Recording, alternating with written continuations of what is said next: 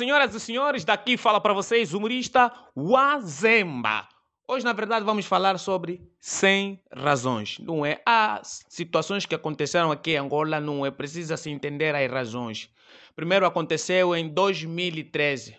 Um português veio cá em Angola, subiu numa das maiores montanhas de Angola, subiu, subiu na montanha, subiu, chegou até o topo, depois desceu até na base. E deram-lhe 82 mil dólares. 82 mil dólares. Depois foi embora no país dele, Portugal. E eu fiquei aqui a imaginar, meu Deus, um ser humano acordou na casa dele, foi tratar o visto, o bilhete de passagem para ir num outro país não é? Num ato da despedida da sua família, sua mulher veio, os filhos vieram para se despedir do pai, ele mesmo olhou nos filhos e a mulher diz: Estou a ir trabalhar, mas fora do país, fiquem bem, que o papai já já voltará.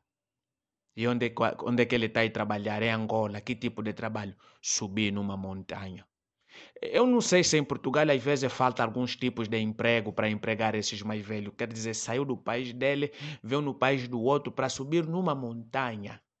Desceu e lhe deram 82 mil dólares. Eu estou aqui a imaginar o homem ao sair de Portugal para Angola, no ele assim no voo, porque é a natureza humana quando alguém está para ir fazer algo, não é um trabalho. Tende a imaginar o que ele vai fazer Estou aqui a imaginar ele no, no voo, a imaginar o, o procedimento dele, quer dizer, vai meter a bota, vai pôr um fato macacão, uma, um, um boné e depois vai subir na montanha, vai subir, vai subir, depois vai chegar no topo. E o subconsciente dele diz mesmo, já depois vai descer da montanha e vais ganhar 82 mil dólares. Santo Deus, será que esse português bate bem de cabeça? Assim mesmo, quando ele saiu daqui, voltou para Portugal chegou na família, olha, pronto, cheguei. Ei, papai chegou. Como foi o trabalho? Não, o trabalho foi bom. E qual era o trabalho? Subir na montanha. Subir na montanha, subir na montanha, atingir o topo. Eu acho que esse, esse, por mim, eu ainda acho que esse é um ladrão que tem que ser investigado, porque eu acho que na altura os nossos governantes estavam com problemas de cegueira. Sem razões. O outro problema aconteceu este ano. Aconteceu este ano, um homem foi encontrado morto numa pensão e fez autópsias que o mais velho consumiu três comprimidos de Kifarum.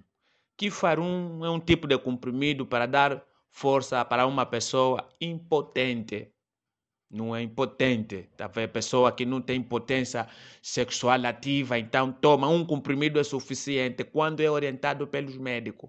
E esse mais velho de 72 anos tomou três não é? Três, fez autópsia, descobriu-se que o mais velho tomou três comprimidos e o seu elemento ficou totalmente rígido e o mais velho não suportou as necessidades, os desejos e morreu. Eu, pronto. Também investiguei a própria investigação, não é? Não se sabe se a menina que entrou com ele é uma menina de 20 ou 15 anos. Segundo a área da recepção, dizem que a menina não é, é de 17 anos. Eu estou aqui a imaginar, será que foram lá na pensão para conversar?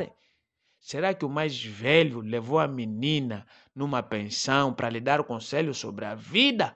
Também estou aqui a me perguntar, porque não é normal o mais velho entrar numa pensão e tomar três que farão. Ou não sei se a menina era para lhe passar uma experiência e o mais velho, quando chegar em casa, agir com a sua mulher.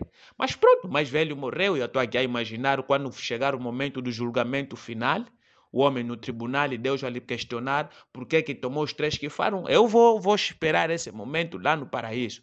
Porque se ele ficar lá no paraíso, eu vou discutir com os discípulos, o homem tem que ir diretamente no inferno. E também se ir no inferno, vou lá discutir com o diabo, falar no diabo, que esse nem merece ficar aqui. Porque um mais velho de 72 anos, tomar três que farão para fazer um ataque mortífero a uma menina de 17 anos, até o próprio diabo fala, vocês estão a exagerar sobre o ato negativo.